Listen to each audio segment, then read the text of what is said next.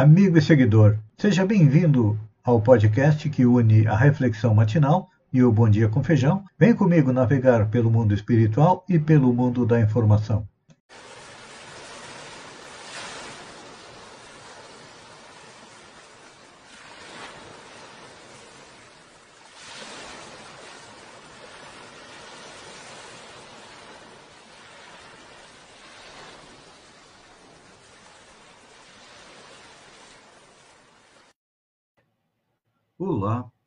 Amigo e seguidor.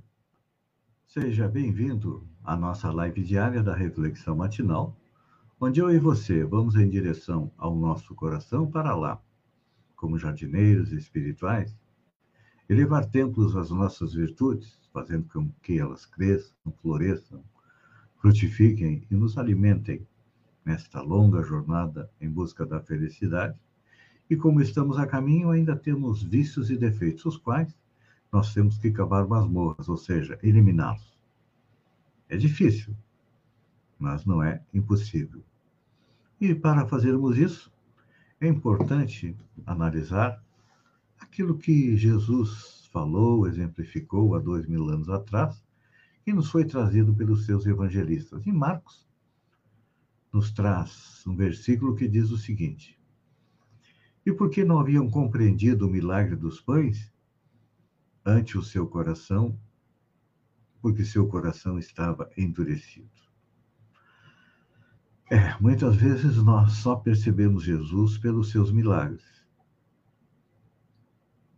E nos esquecemos do seu exemplo, dos seus ensinamentos. E como diz Marcos, eles não haviam compreendido o milagre dos pães, ou seja, o alimento para o corpo, porque o coração estava endurecido. E não reconhecendo, naquele tempo e também hoje, quantas vezes nós não reconhecemos aquilo que nós ganhamos todo dia de Deus, dos bons espíritos, é, da natureza. Por exemplo, a nossa vida é um milagre. O milagre da união do teu pai, da tua mãe, do nosso pai, da nossa mãe, que permitiu que viéssemos ao planeta. A nossa alimentação não deixa de ser um milagre, o um milagre do trabalho duro do agricultor que planta, colhe e envia para nós. O ar que respiramos também é um milagre feito pela natureza. Os vegetais absorvem o gás carbônico e devolvem para nós o oxigênio. Eles são nossos auxiliares. O que, é que nós fazemos? Nós muitas vezes desprezamos.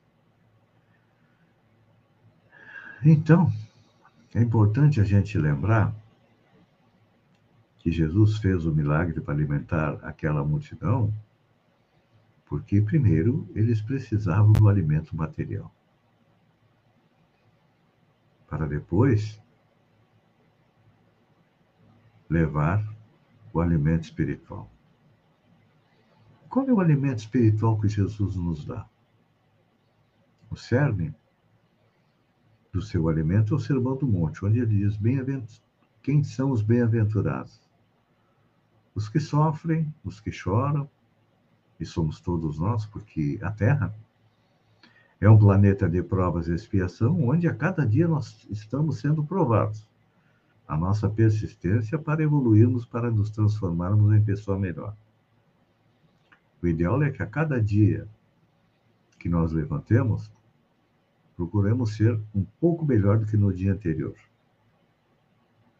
É difícil, porque nós ainda estamos mais próximos do reino anterior onde nós tivemos, que é o reino animal, porque como princípio espiritual nós já estagiamos no reino mineral, no vegetal, no animal, e no animal nós tínhamos que lutar pela sobrevivência.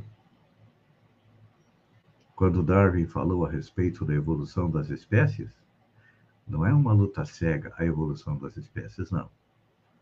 A evolução das espécies é comandada por Jesus, que é o governador espiritual do planeta, e pelos espíritos que trabalham junto com ele, que vão fazendo com que os princípios espirituais vão passando de animal em animal, até que chegamos no nosso primo, que é o macaco, e dali chegamos no reino nominal.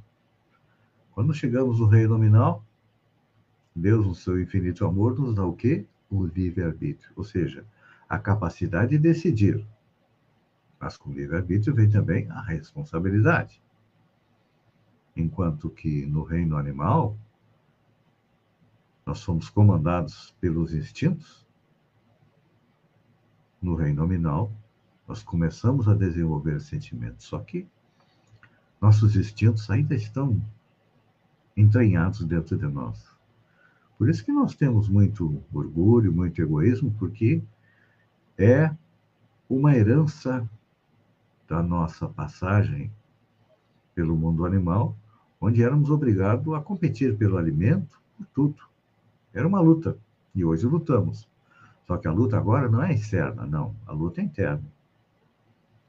A verdadeira luta é contra nós mesmos. Por isso que Jesus primeiro fez o milagre dos pães, depois levou a multidão às bem-aventuranças, mostrando que todos nós podemos chegar à felicidade. Basta arregaçarmos as mangas e trabalhar. Dentro do quê? Do nosso coração endurecido. E aí, Deus, no seu infinito amor, nos manda diariamente oportunidades de amolecer o nosso coração. É um amigo que precisa de uma palavra de consolo, é um parente que precisa de um gesto de carinho, é um colega de trabalho que está passando por dificuldades e muitas vezes precisa de alguém que simplesmente ouça para que ele possa se livrar um pouco das dificuldades. Então, todos nós, mal ou bem, temos o alimento material. Ninguém passa fome, passa dificuldade. Mas todos nós temos o alimento espiritual que podemos compartilhar. E a pergunta que eu faço para você é: está disposto a compartilhar seu alimento espiritual? Um pouco das suas qualidades? Não dos seus defeitos. Os defeitos nós temos que, como eu digo no início, cavar, cavar masmorras a eles. Agora, as qualidades, nós podemos é, compartilhar um pouco de fraternidade, um pouco de generosidade, um pouco de compreensão, tolerância, companheirismo, indulgência, paciência, tudo isso nós podemos utilizar em benefício daqueles que convivem junto conosco e que não custa nada. Não é? Então, nesta terça-feira que o sol vai aparecer, depois é um dia de chuva, um final de semana chuvoso.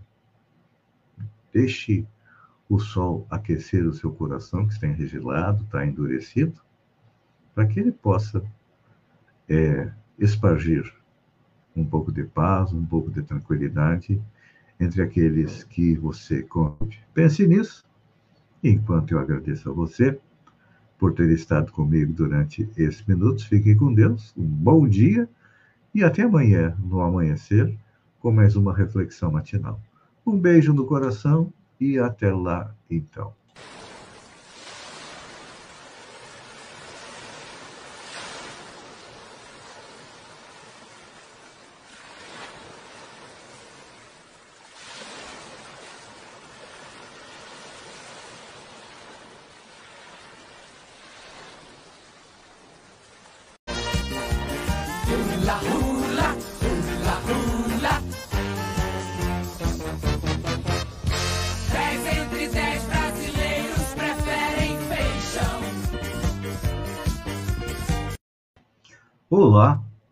Amigos e seguidores. Sejam bem-vindos à nossa live do Bom Dia com Feijão, onde eu convido você, vem comigo, vem navegar pelo mundo da informação com as notícias da região, Santa Catarina, do Brasil e também do mundo. Começamos com a nossa região. Vamos lá no pé da serra, Praia Grande. tomou posse na sexta-feira, dia 1 de abril, o vice-presidente da CEPRAG, Paulo Charlosine Matos, é no cargo de presidente. Ele permanece 15 dias no cargo durante a licença do presidente Patrick Alencar Homem. O presidente em exercício, o Paulinho, do Trator, como é conhecido, ele já foi é, secretário na administração do prefeito Moacir Teixeira e também foi vereador. E olha, é importante a gente lembrar que dois vice-presidentes da CEPRAG foram eleitos prefeitos depois. Moacir Teixeira, em São João do Sul, e Valmir Rodrigues, em Pastetor. Será que Paulinho está a caminho de ser candidato a prefeito na sua cidade, São João do Sul? Isso só o tempo pode dizer. Posse na Câmara de Sombrio. Cristian Rosa, candidato a prefeito, que foi derrotado pela prefeita Gislaine Cunha, esteve presente quando a Marilda Emerim, suplente vereador, tomou posse na sexta-feira, dia 1 de 4. Ainda falando em Câmara de Vereadores de Sombrio, o presidente Albino é, primeiro deu posse ao a Marilda Emerim e depois se licenciou, dando chance a Paulo Diego, suplente, ficar um tempo na Câmara de Vereadores de Sombrio indo para Santa Catarina. Parece que Santa Catarina resolveu fazer homenagem ao pentacampeonato do Grêmio, conquistado no sábado com a vitória sobre o Ipiranga de Erechim. É que, no sábado, divulgou o mapa da Covid e todas as regiões de Santa Catarina estão no nível moderado, ou seja, na cor azul. Morador de Itajaí chama atenção por passar por passear, desculpem, com Gansa na cidade. Vai atrás de, atrás de mim, diz ele. Alcides Borba, morador de Itajaí, chama atenção por onde passa na cidade. Isso porque ele está quase sempre acompanhado por uma gansa de estimação. Pipoca é o nome dela, que passa o dia seguindo o tutor. O animal virou celebridade no bairro Cordeiro, segundo a família.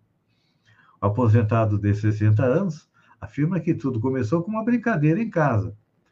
E, quando percebeu que o animal gostava de segui-lo, passou a andar com ele pelas ruas e estabelecimentos do bairro. É, existe uma história, na história, que são os gansos sinaleiros do Capitólio. É que quando os romanos iam dormir, quando se aproximava alguém, os gansos eram o primeiro a dar o sinal. Eram os cães da época. Olha só, até agora o governo do estado ainda não começou a distribuir os absorventes, apesar da lei ter sido sancionada no ano passado. Pois é. A lei que determina a distribuição de absorventes para jovens nas escolas foi publicada em 28 de dezembro de 2021